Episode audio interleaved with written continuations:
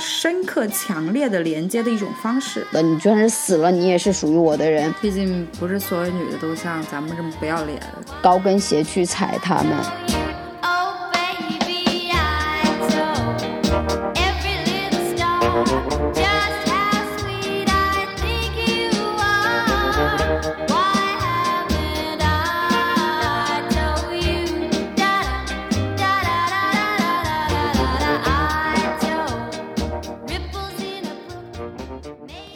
大家好，这里是喷泉公园，我是最近疯狂游泳、爱上游泳的乔乔。我我是昨天差点死在路上的猪猪。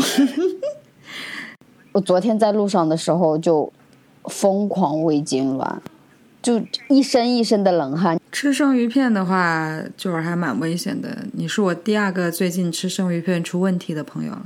昨天我朋友就跟我讲说，你现在这种状态的话，你得你得吐出来。然后昨天真的是超级难受，我一身一身的冷汗，而且到今天早上的时候，我其实起床还不舒服。然后我甚至有一种心理上的恐惧，恐惧我怕再次有胃痉挛那样子的状态。它的疼不是说我持续不断的疼，而是隔一会儿就疼一下，隔一会儿就疼一下。有一种疼是确实是你不想再经受第二次的，但是有一些疼是让你会上瘾，而且是觉得很爽的。这个转的有点生硬，我知道，但是我就是要这样转。就引出我们今天的话题，就是就我们在上一期已经有了呃做了铺垫了，上一期我们聊了一些。字母圈里面比较有趣的事儿。那么这一期的话，其实我们有说要来深度的聊一下这个 BDSM 的一些东西。其实就是很多人对所谓的 SM，就是可能是我们上一期讲的那种印象。但是实际上的话，像这个的话，确实是有一些社会学家他会去。对于这个 BDSM 这个群体，他做了一些比较专业的一些研究的，包括有很多人也会觉得不理解啊，就是为什么会有人喜欢被虐？为什么会有人喜欢去虐别人？像 BDSM，它其实是一个组合词，它是以多个词汇的首个字母组合出来的一个词汇。像 B 的话呢，它的意思就是 bondage。就是捆绑的意思。D 呢就是 display 调教。呃，S 的话呢就是 sadism，然后 M 的话呢就是 masochism。它其实加在一起就是捆绑、调教、施虐、受虐，就是 BDSM。嗯。当然，还有一些还有一些说法是，它这里面还有一个分支是什么 Dom 和那个 Sober，但是它两个其实我觉得啊，你真正是去实践起来的话，其实跟 S 和 M 是没有什么太大区别的，因为所谓的施虐和受虐，它其实就本身就包括了生理上的和心理上的双重的。因为你很难生理跟心理很难分开，你不能说，就比如说你在在被打屁股的时候，你不能说你的快感就完全是源自于你的皮肉上的受苦，难道你心里就没有一点点受辱的感觉吗？那肯定也是有的，这是很难去分开的。对，包括一个 S 在控制 M 的时候，他肯定不是我单纯的说我用我的呃身体上的一些迫害或者说身体上的一些疼痛来控制你，那你心理上的肯定也是有一些控制的。施虐这个词啊，它其实是从萨德侯爵，也就是之前的法国的文学史上的一个作家，从他的一个姓氏上面提出来的。这个作家呢，就是鼎鼎有名的《索多玛一百二十天》的作者，就这个小说是他写的。然后就是包括什么。呃，闺房中的哲学家呀，爱的犯罪呀，其实都是他写的。他写了大量的这种施虐的这种小说，而且他的这种施虐的小说是非常残暴的。我看过索多玛的一百二十天，我觉得还是挺恶心且残暴的。因为好像我听过说，他实际拍摄的时候，就是他其实都是真的。嗯。它里边有一些虐待人的一些一系列动作。然后我后来看过一些野史，或者是看过一些讲索多玛一百二十天的东西，然后他们就说说这个是这个影片在拍的时候，很多东西都是真的，包括道具。那像受虐的话，masochism 的话呢，它是呃。来自一个奥地利的一个作家叫马索克，他的名字体现出来的，他也是一个作家嘛。那他的写的就是一些受虐的小说了，像比较有名的就是《Venus in Furs》，呃，我们译过来就是什么穿秋皮衣的维纳斯，这个很有名，很多人都看过。然后小小说版的我也看过。电影版的我也看过，我个人会觉得小说版的会更加细腻一些。那其实他这个故事呢，就就是一个男人，他爱上了一个女人，然后呢，他想要让这个女人来虐他，所以他是自愿的，自愿被虐的。嗯，所以呢，其实，嗯，萨德他的小说，包括萨德的他的这种施虐倾向，是真正的残忍。而马索克的受虐倾向的话呢，却是那种幻想中的和游戏性的那种暴力。其实萨德那种观念，我我我是也我也是不认同的。我觉得大部分的人都会不认同的，因为他是完全是在对方不情愿的情况下，不是自愿的情况下去施以暴力。那施虐的话，那这个的话，如果认同那个的话，其实是没有办法区分暴力倾向和 S 的。它就是单纯的性暴力、性施虐。呃，最早的一批我们国内的性学家，他会把 SM 这种直译为虐恋。像这个词的话，其实就是我们中国老一辈儿的社会学家潘光旦先生提出来的。嗯，因为他觉得。S.M. 这个行为，它是跟恋爱是有关系的，跟恋爱是分不开的，所以他用虐恋这个词来，他觉得能够更详细的概括这个行为。但是我个人的话，其实不是特别赞同潘老先生的这种观念，因为我个人觉得这个行为是可以跟恋爱分开的。我我觉得他可能想表达的是，这种行为是一种亲密关系，但是不一定是我们所认为的恋爱关系。就是亲密关系其实不一定是恋爱关系，它有可能就是在你比如说我是一个 S，呃，比如说你是一个 S，我是一个 M，我在抖什么呢？为什么还要换一下？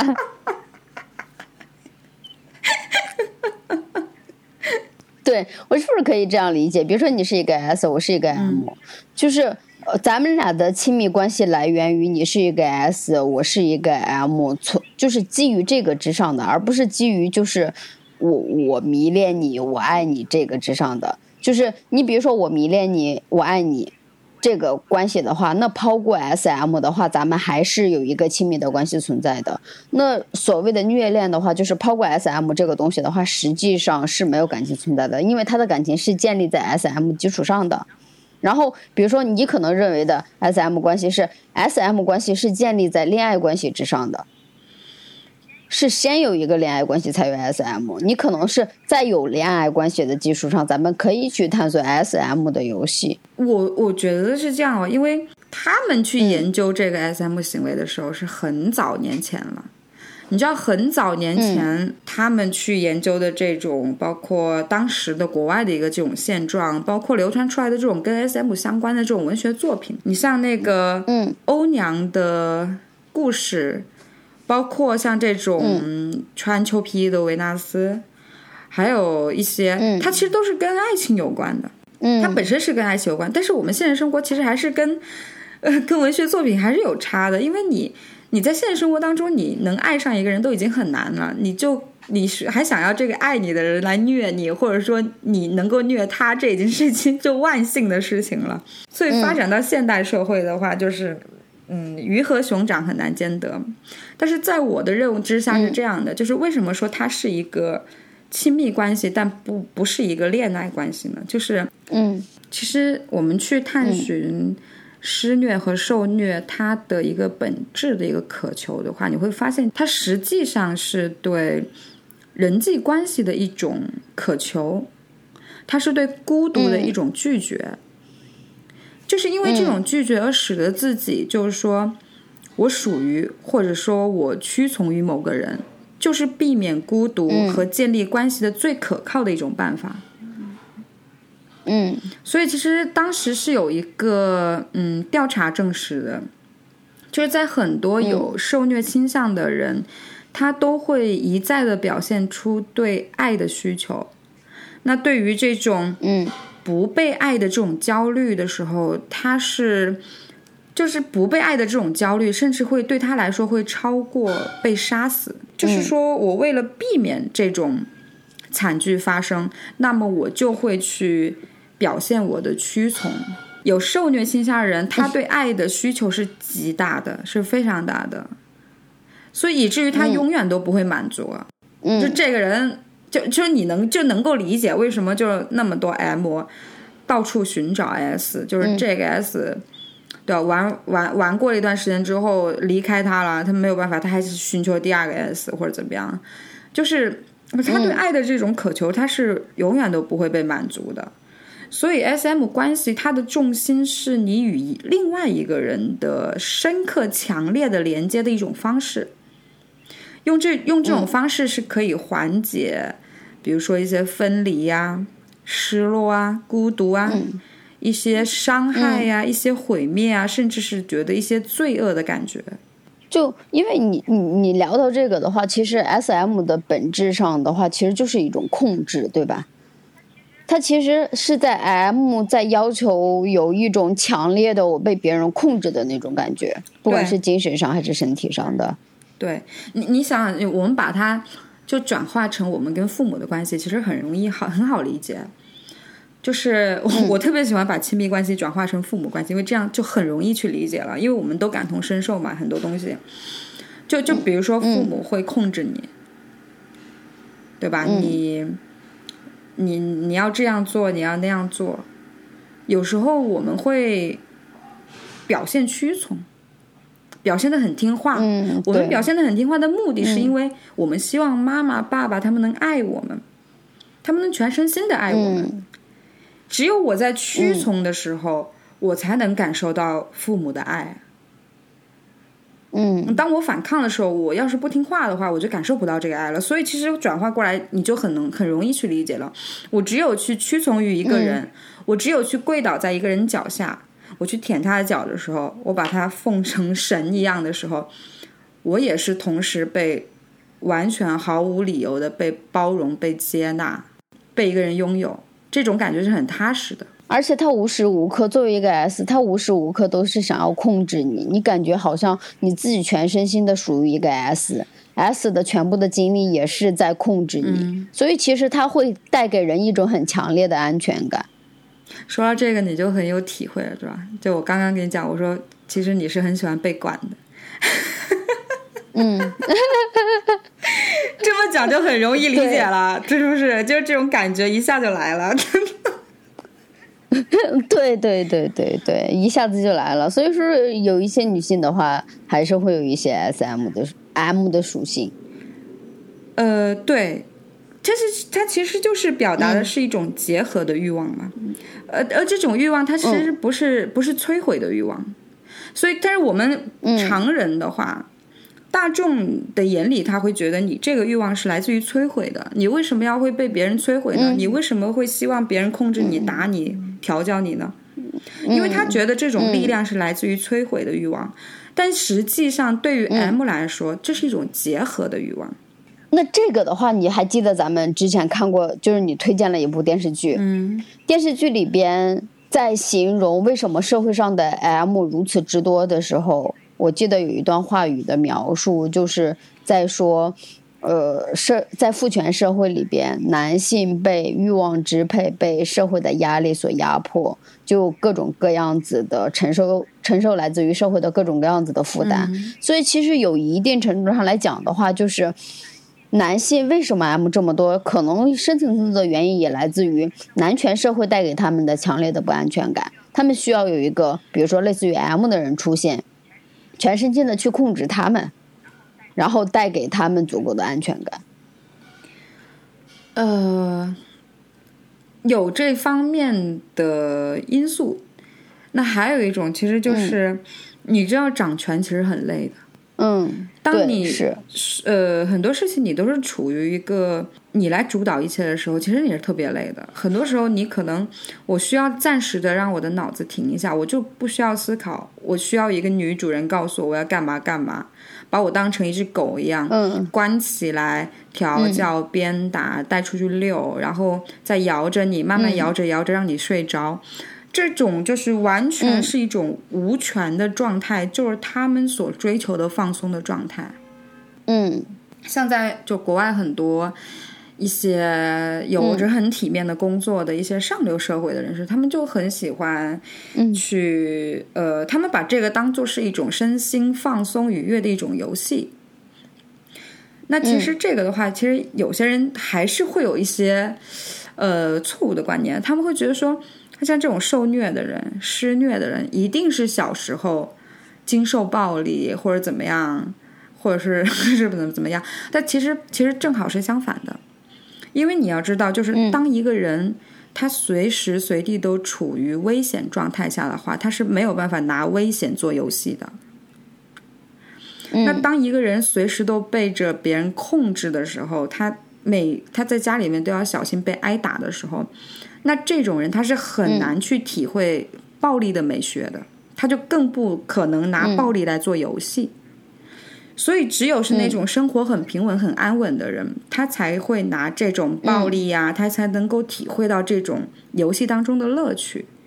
所以，这就能够解释为什么那些生活越是平稳的人，越是安稳的人，越是有高收入、高学历，呃，一帆风顺的人，他们会比较喜欢参与到 SM 的游戏当中来。嗯 Where do I begin to tell the story of how great a love can be? The sweet love story that is older than the sea. The simple truth about the love she brings to me. Where do I start?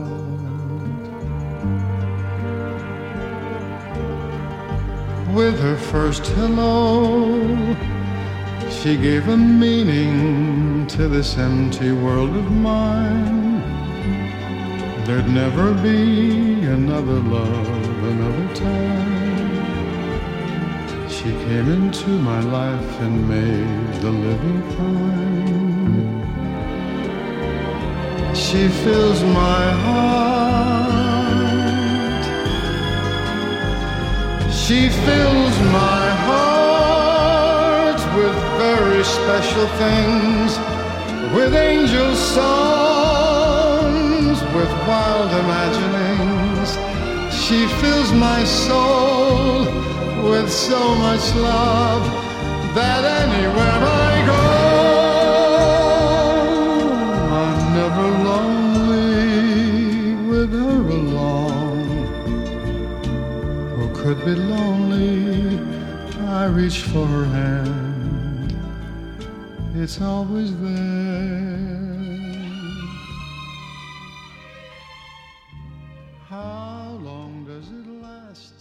我之前好像是看过一篇文章，看过一篇文章，也是大体的内容也是，呃，越是学历越是高的，越是什么都拥有的一些男性的话，好像是更更容易去，因为他可能还好像在日常生活中，他们控制的东西也挺多的了，嗯，对吧？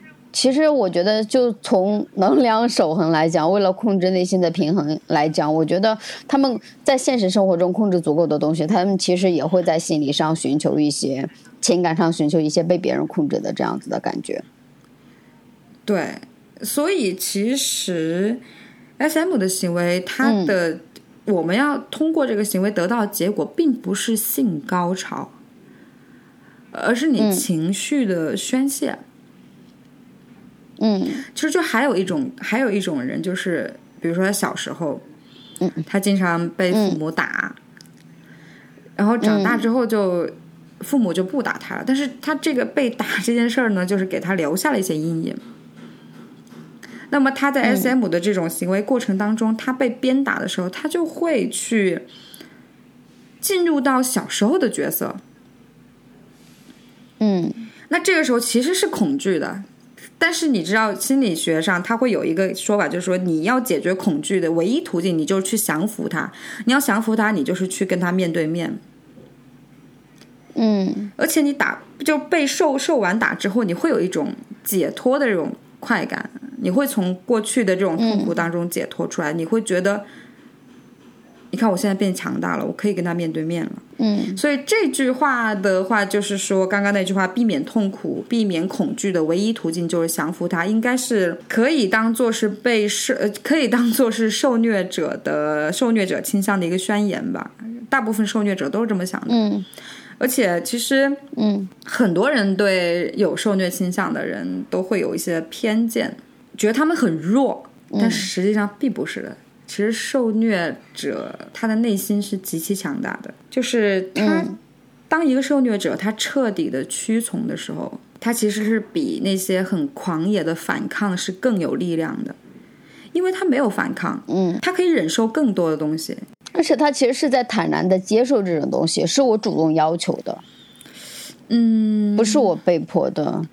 有有一个有基督教有一个故事，有一个传说，一个教士叫巴斯里亚斯，然后他是被教皇给除名了，死后的话呢，他就会被贬到地狱去了。那么在那里的话呢，在地狱里面，他就会他受到了是一些最惨烈的一些酷刑。但是这位教士呢，他发现，哎，原来在这个地狱里面啊，还有一些值得赞美的东西。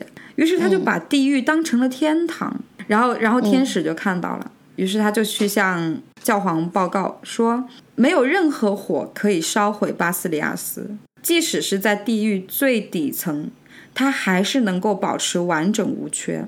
然后呢，巴斯里亚斯的除名呢就被取消了，然后他又回到了天堂。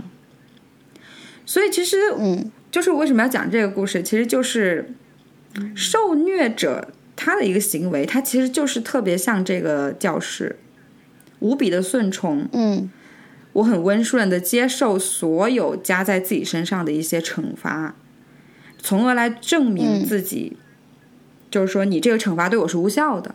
所以说，我觉得像 S.M 的革命意义，它其实表现在它所包含的叛逆性上面。包含的叛逆性。嗯，我的顺从是为了更好的反抗，可以这样说。他其实就是这样子，就比如说他们小时候可能会有这样子的伤害，或者是他在生活中会有这样子的伤害，但是其实，在整段 S.M 的情感的生涯里，他在进行他在进行这样子的情感交互的过程中，他其实是在不断的锻炼自己内心强大，不断的锻炼自己去面对自己这些困难，去面对整个社会的一个勇气。对，所以说有些人他会把 S.M 这种行为当成是一种疗伤的行为。嗯，但是我我其实是咱们之前看的那部电视剧里边，他其实电视剧里边那个调教的那个女的，她其实也是类似于呃，也是心理健康导师，嗯然后他其实也类似于提出这样子的理论。但是其实聊到这个的时候，今天我也有有一个有一个咨询的人跟我讲，他是一个 M，嗯然后，其实我有一个问题产生哈，就是 M 有没有可能就是他其实是没有经历过这些伤害，或者是他没有经历过这些东西，但是他依旧是 M。那如果他是 M 的话，他这种 M 是天生的吗？我觉得每个人的内心都会有受虐和施虐的倾向，而且受虐和施虐，嗯它就像是一面硬一枚硬币一样的。嗯我记得有一个好像是弗洛伊德说的，他说是他这么这么说这个受虐和施虐的关系的。他说，其实受虐就是施虐的欲望转向自身。嗯，他其实是这种的话，更像是，比如说我我我在每一个人内心里边都有 S M 的这个属性。比如说我正常的时候的话，可能是我的 S 和 M 的话，它是相对平衡的。嗯，可能在一段情况下的话，我的 S 属性更强，还是 M 属性更强的时候，我就想要去产生这样子的行为。这样子的行为的话，是可以通过释放给别人的，也可以是通过释放给自己的。如果释放给自己的话，其实自己的属性就是 M；释放给别人的话，自己的属性就是 S，是可以这样理解吗？可以这样理解，但是你知道还有一个嗯更好理解的一个事儿，就是就我们现在其实可能大部分人身边都在经历的事情，就是你会发现，嗯，当一个女性朋友跟你抱怨说，我男朋友的控制欲很强，然后他就离不开我，就是就是控制欲很强，看手机啊或者怎么样。然后他会跟你抱怨说：“我真的一点喘息空间都没有了。”然后你有时候我们可能会劝他，就是那那你那你可以对，那你可以跟他说，不要这么每天都见面呀，对吧？你觉得你需要空间，那你可以一个月见一次啊，一周见一次都可以啊。嗯但是当你这样劝他的时候，你会发现这个女生马上灵机一转，那怎么可以呢？一个月都见不到一次面，那还谈什么恋爱呢？她抱怨的时候又有一点享受。对，你发现没有？其实是她在控制她男朋友，嗯是她在要求她男朋友每天给她电话，嗯并不是她男朋友的控制欲这么强。所以其实这个施虐和受虐，它其实就是共生体。嗯。那其实咱们刚刚讲的都是一些，我觉得相当于讲的，不不管是讲的 S M 的前世，还是讲的 S M 它深层次的原因。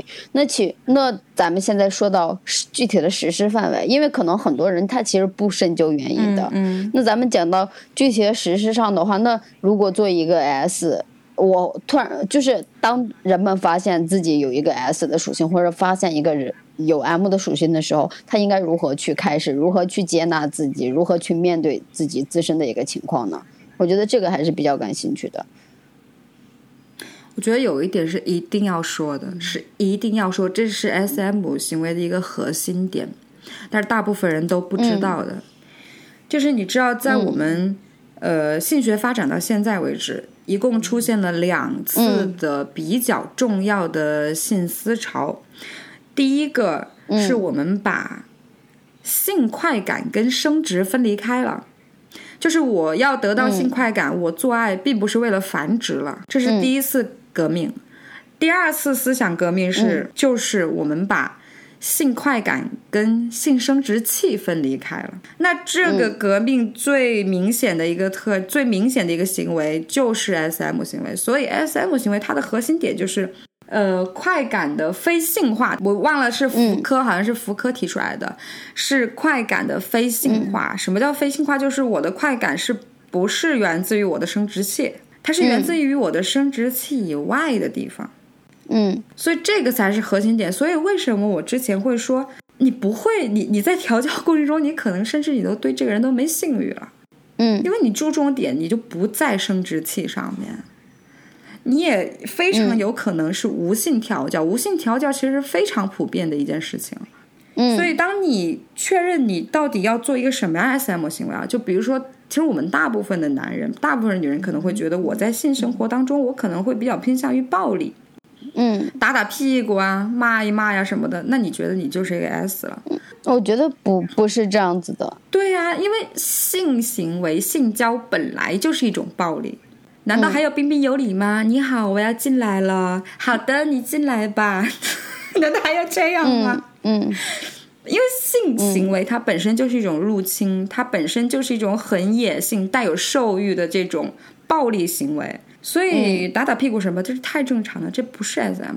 所谓的 SM 就是你把你的重心完全是放在生殖器以外的地方，你在生殖器以外获得的这种快感，甚至是胜过于你射精的快感，你高潮的快感。你得到的不是性高潮，你得到的是一种精神上的释放。所以，我其实你说出这样子的一些话的时候，我反而更理解了。比如说一些男 M，他们他们更多的行为是在于什么？是在于你比如说有一些舔脚，对吧？你脚跟脚鞋高跟鞋去踩他们，然后去侮辱他们，去撒尿着他们的脸，反而不是说说咱们一定要产生说什么肉体上的接触，或者是怎么怎么样子的。所以，包括你你在鞭打的时候，你打他屁股的时候，他甚至还叫你妈妈，这些都是脱口而出、发自内心的，你知道吗？就是对对就是一种释放呀！我本来就是要释放的，难道我还要憋着吗？对吧？我要还要考虑我要叫你什么吗？所以就是，嗯很这这一点是很多人是无法理解。所以为什么其实我们有一个前戏的课程？嗯其实这个观点我在前戏的课程里面是有渗透进去的，但是我没有把它取，没有把它跟 SM 关联起来。我在前戏的课程里面，因为前戏它本身你的重点就是要放在生殖器以外的地方嘛，嗯嗯，对，所以我把它融合成了听觉的刺激、嗅觉的刺激、触觉的刺激和视觉的刺激。嗯还有一个是味觉的刺激。所以其实我们再这样去深挖它的话，你会发现，其实 S M 它就是前戏的一个高级版本，就更高级的前戏。嗯因为你知道 S M 它其实是会有角色扮演的嘛，嗯，对，有，对，然后甚至还会有剧情，咱们今天走什么剧情什么，它是有一个流程下来的。所以在 S M 行为可能会要比前戏做好一个前戏，要需要你有更多的想象力，更多的戏剧性，更多的表现能力。嗯，那其实我突然发现我很欠缺，就是我之前一直就觉得我可能会倾向于做一个 S，但是其实我没有你所谓的就是说戏剧性表现能力，因为我好像太直了。首先，你作为一个 S，你要把整个流程在你的脑子里面拟一遍。嗯我要怎么样进入到这个酒店？酒店里面东西应该怎么摆放？那么我今天嗯我应该带什么样的道具？嗯我配合什么样道具？什么样道具配合什么样的服装？嗯那么还有要配合一个什么样的歌单？你得有个 BGM，你知道 BGM 很重要。然后你这个流程应该怎么走？因为你不可能一上来就把屁股翘起来，我要打你，这肯定是不行的。得有一个进入角色的过程。对，所以就是不管是我自己还是被我虐的人，他就是我们也有交流嘛，事后有交流，其实他们的感觉也是一样的，就是当你有一个铺垫的时候，你。调动上了他的一个视觉、听觉、味觉，整个感官被你调动起来的时候，在这个时候，你在进行调教也好、插肛门也好、各种侮辱、喝尿也好，这些东西他都能接受。嗯他是没有反抗性的，嗯因为你他在前面的这个过程中已经完全屈服于你了。但是如果你犯懒，就是谁都有犯懒的时候，我也有不想做前戏的时候。嗯，然后就是你不做前戏，你不给他调动的时候，他的反抗性是很强的。嗯他甚至他的反抗那种力度，甚至是可以把跳蛋从菊花里面崩开来的，你知道吗？就是那种，就是我不。嗯所以这整个过程其实流程，我们想象，我们这样说起来好像很简单，但其实你真正，如果你，那你作为一个 M 就无所谓了，对吧？S 叫我干嘛嗯我就干嘛，嗯嗯我就躺着我就干嘛，我就跪着我就过来舔舔或者怎么样。但是你作为一个 S 的话，你是一定要有一个流程的，你脑子里面肯定一定是要有一个数的。但是 M 会不会？你比如说刚开始在接受的过程中，它其实也是需要有一个心理的建设过程的。一般事前我们沟通会跟他讲，比如说我想要今天，嗯。我我想要下次我要怎么对待你，你能否接受？嗯。然后你又想要怎样被我对待，那么我们再把这个我，就是我们在交流的是我们的项目，我们今天要做的项目。那我根据今天的项目来策划整个流程更大的一个范围，我们应该怎么做？嗯。很费精力的，我跟你讲，真的是哇，一场完整的调教下来，你真的没有一点力气了。你不要说什么做爱了，根本就不可能，好吧？因为你说了一下，我觉得还是蛮累的。因为我我首先，你比如说我要单纯的性爱，或者是不管是呃，比如说就是单纯的正常的性爱的话，可能双方都不会有一个心理上的预演。嗯，然后在意的话，大家也不会有多大的准备，顶多就是说咱们要开启这样子的行为，甚至都不需要有这样子的准备。嗯，很多时候的发挥就是顺理成章的。但是如果你要进行这样一场游戏的话，你就需要预演，你就需要把，你不仅得预演你自己的要做的一些事情，你还得考虑你在你可能出做一个某一个行为的时候，S 他可能 M 可能出现的一些行为举动，他的个人安全，他的一些行为举动，你其实你是顾及的是两个人。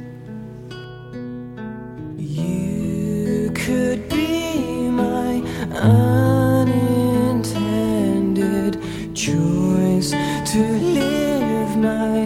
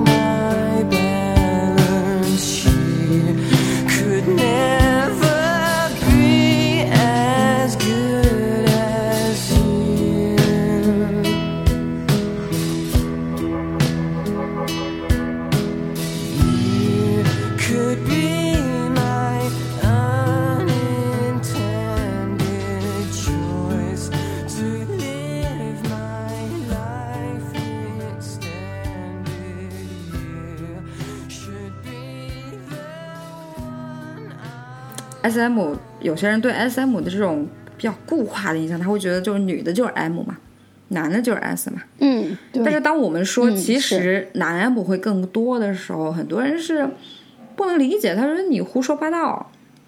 那其实就是说，嗯在男性的这种 S M 的幻想当中，他既有施虐的幻想，当然也会有受虐的幻想，甚至是施虐的幻想。没有受虐的幻想那么多，男性就是男性为什么会有受虐幻想啊？男性的受虐幻想，它会带来更多的内心的冲突，嗯因为就像刚刚跟你讲的，就是我们会有很多社会因素，它是本身就是跟这个传统社会当中对于男性的这种角色的要求，它是相冲突的。所以呢，我们就可以认为说，男性的受虐，他的受虐幻想是具有一种相当的、相当重的一些后现代的主义成分的，甚至还会有一些反本质主义成分在里面。嗯本质主义会觉得说你应该强悍、阳刚，你有攻击性，他来定义这种男性的气质。他会将这种比较弱小啊、比较柔弱呀、被动性啊，去定义女性的气质。嗯而所谓的反本质主义者，他们会就会模糊这个概念，模糊这个分别，在他们的幻想当中，他就觉得自己，他就希望自己是阴柔的，希望自己是被动的。这这这有什么呢？他其实我觉得这个很正常啊。所所以其实本身说男性，他如果选择做 M 的话，他其实也是在跟社会的一个礼教在做一个对抗。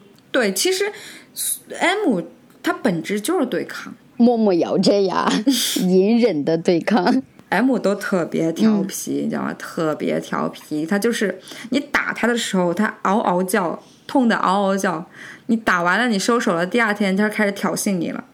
我觉得你打的不够用力，你是不是没吃饭？是 贱不拉几的。对，就是 M 都都这副德行，都会说，嗯我觉得你下次还可以再用力一点。嗯，那当你说要怎么揍他的时候，他他就瑟瑟发抖。揍完之后，他开始嘚瑟。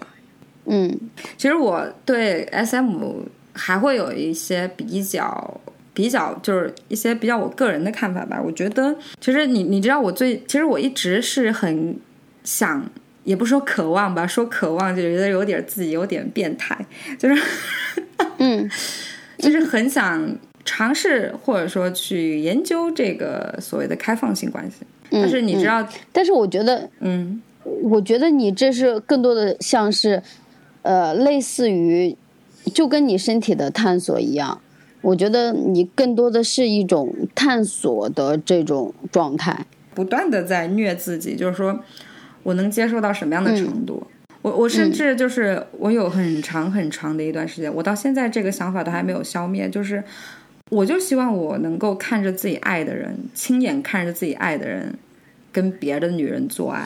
你这个想法已经跟我说了，大概起码半年之前是说过的。我上一段感情的时候，我就有过，我有提过这样的要求，但是被委婉的拒绝了。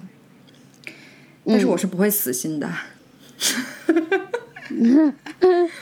我觉得其实你是一个，你你是一个探索性比较强的人，但是本质上我觉得也是跟你的整个的整个的成长或者是生活的整个的成长过程经历有关。就是你不可，你不能否认，就是你你在你在探索这些关系的时候，其实来自于你本身的一个不安定感。我是这样子觉得的。其实我自己有解剖过自己的想法，就是我我其实是这个想法是源自于表面上看起来是，好像我是在找虐，对吧？我是一我是在找一种变态，但实际上这种行为对于我来说是一种极强的占有，是完全的占有，完全的控制。因为你想，嗯。当我能够亲眼的看到我爱的人去跟别的人做爱，那首先本身、嗯这个人这个行为是不是首先他得是同经过我的同意的？对，经过了我的同意，在我的眼皮底下做的事情，那我对这个人是不是有完全的拥有权？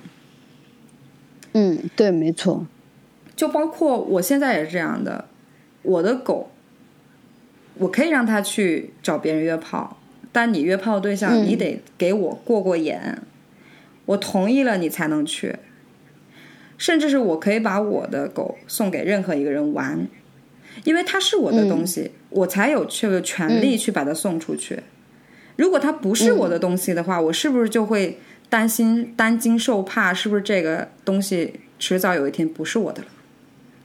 对。但其实，在恋爱关系里边的话，就是双方其实是不完全所有的，大家都是在追求一种你是完完全全属于我的这样子的感觉，就是寻求这样子的安全感。但是如果是呃在 SM 关系里边的话，你其实如果你去指使你的狗做出这样子的行为的话，其实就是你对安全感最极致的表达。这是一种，我觉得这是一种更高级的占有。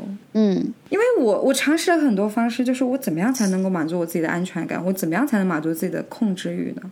嗯因为因为我们也不是特别老，对吧？也不是四五十岁了，咱们还是就是还有大半辈子要过呢。那大半辈子怎么过呢？这大半辈子的亲密关系应该怎么去维护呢？嗯，你一个人改变是很难改变的，那你唯一的办法就是我找到一个适合自己的方式，去找到一个适合的人。嗯就咱们是一种什么样的模式的亲密关系不重要，重要的是咱们在这个亲密关系当中舒服，并且是长久的，这个是最重要的。嗯嗯嗯嗯，其实就不限于模式嘛。对对吧？不要用寻常的亲密关系来定义自己的亲密关系，也不要听别人的意见或者是怎么样。你更多的在亲密关系里边询问的是自己内心的声音，是不是在这段亲密关系里边，哪怕他有违所谓的社会的一个正态化的东西，但是你自己享受到了，包括他给不仅享受的同时，他给了你足够的安全感，然后彼此双方都很自洽，我觉得就是可以的。对，而且你比如说，我有我又不会去，我又不会去让你违背你的动物本性。你要、嗯你要约炮，你可以约，只不过这个人你得让我把关，因为你是我的东西，嗯我把你借给谁了，我我总得知道吧，是不是？嗯，我总得知道一下吧得收回来。对呀、我总得知道一下你你你你出去跟谁玩了吧？你家里小孩出去玩可以，但是你得跟我得知道你跟哪个谁家的小孩一起玩了吧？是不是？嗯嗯你像我的狗上次就跟我讲说，嗯，他跟他那个约炮对象，我知道他心里是有点不太舒服的。就开始的时候，他是有一点感情的牵扯，但是后来发现这个不靠谱，他是有点心里有点不太舒服。然后我当时那天晚上我就安慰他，然后他就说了一句这样的话，说嗯，还是、还是做你的狗有安全感。就这这种感觉，就觉得就是说，那你他妈就回来吧，反正我都在，我一直都在，我就是你的安全感，你也是我的安全感，因为我知道你不管去到多远，你去跟谁玩，你迟早有一天你会回过来。对，其实在，你比如说在恋爱关系里边，恋爱关系里边两个人产生感情，或者是有足够的感情的时候，所谓的这种亲密关系的话，它在所谓安全感上的表达的话，是是是更多的是患得患失。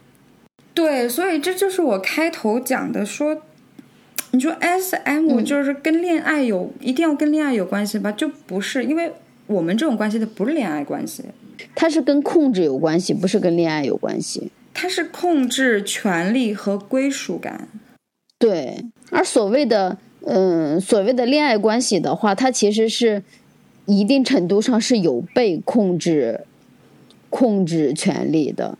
就是两个人想要平等的话，肯定是和控制和权利的话，它是不是那么的自洽的？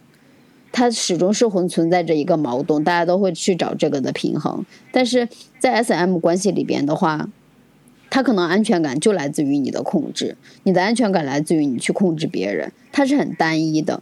嗯，所以我其实就在思考说，这种关系的模式是不是要比恋爱、要比婚姻走得更加的长远呢？当然，婚姻不说吧，婚姻它其实毕竟还有其他的牵扯，对吧？经济呀、对，本婚姻本身有责任，社会责任更多的，我觉得婚姻本本身要更复杂。咱们也我觉得也不应该说扯进来聊这个，就是把婚姻扯到这个话题里边聊，嗯就说因为毕竟两个人都是，嗯嗯，是不是会比恋爱的要更加的、更加可靠、更加有安全感一点的？我觉得是更加稳固的。比如怎么讲，就是如果如果你是一你是一个 M，或者是你是一个 S，你是比如说就就你是一个 S，其实如果它是你的东西的话，你就必须完完全全的控制它。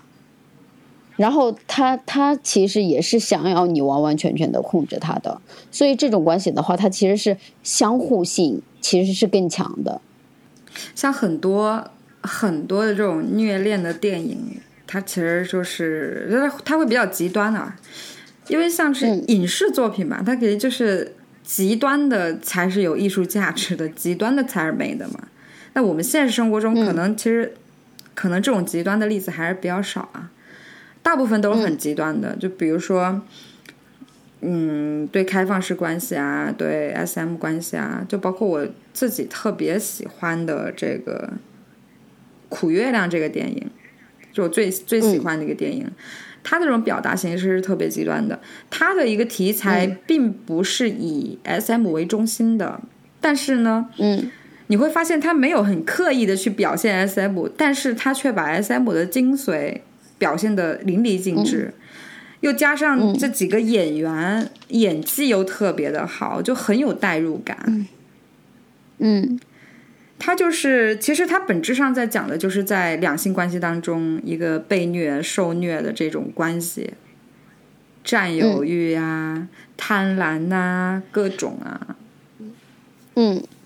就是如果大家有空的话，可以去看一下这部电影，确实是非常的好看。嗯，我记得之前好像有很多人，我我之前有有一个学弟，然后有一个影音群，有个影音群有很多人求这部电影的资源。嗯大家还是，我觉得大家还是对，其实本质上哈，不管是呃，不管大家现在的关系是什么样子的关系，但是其实本质上，嗯，对关系的诉求的话，还是希望他能够有一个极致的表达。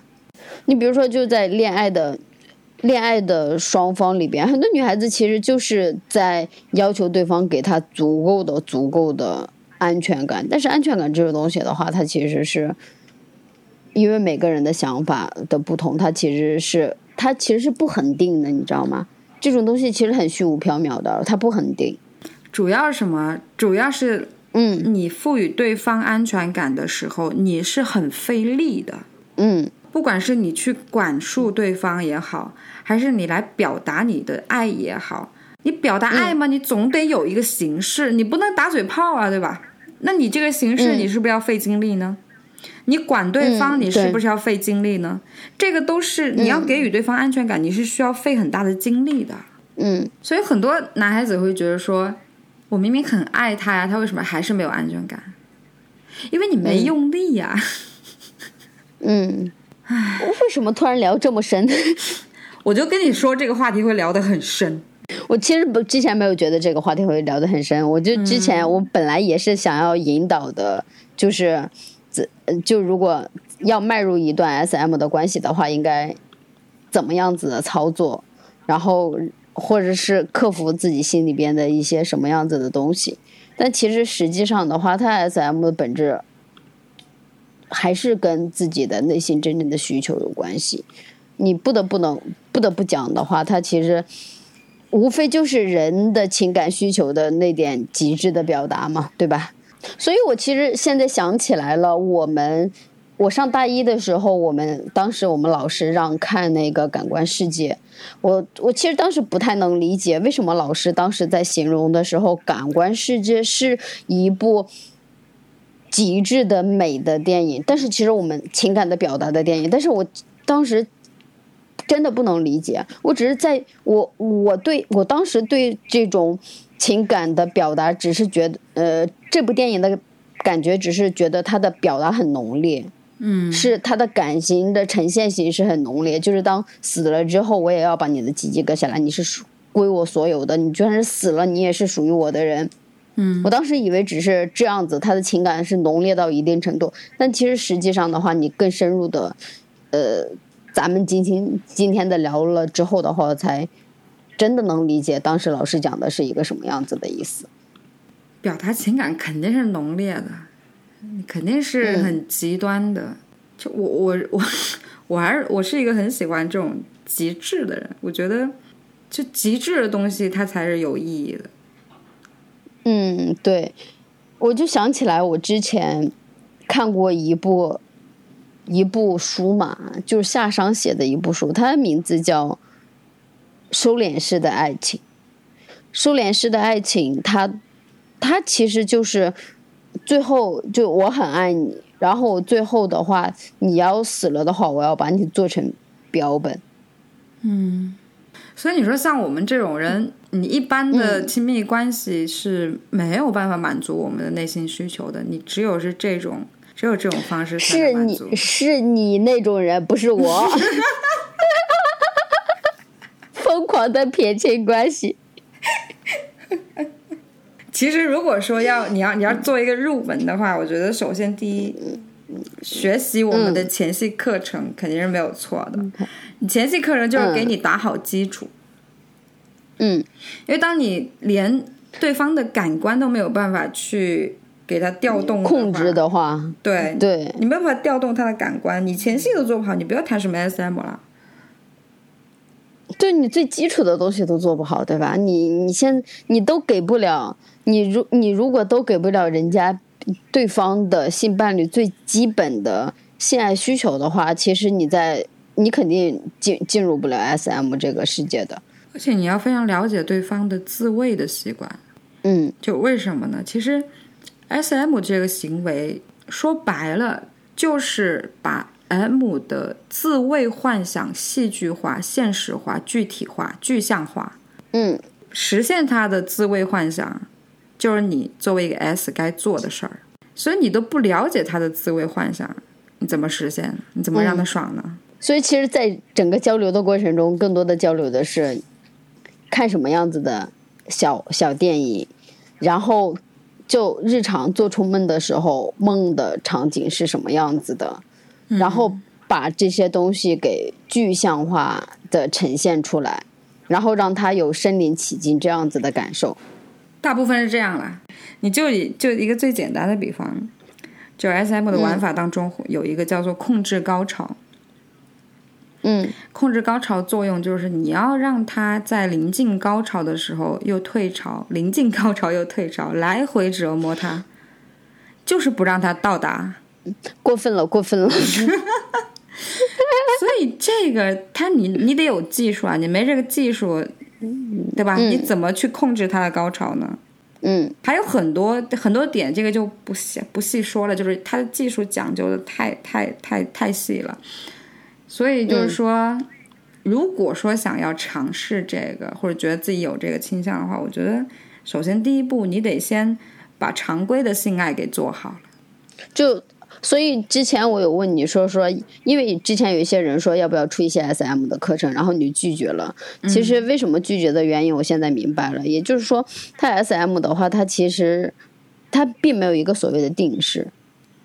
它包括你的行为方式，对它其实没有一个所谓的定式，在于的话就是你对对方的了解，或者是你们自己所熟悉的一个行为的模式，需要需要彼此去探索。其实就是花式前戏，就看你能把前戏玩的有多花，这是你嗯个人的想象力，你自己的个人的能力。今天我觉得也聊的差不多了，对，我觉得差不多了。那今天就这样啦，我们下期再见，拜拜。拜拜。巴巴拉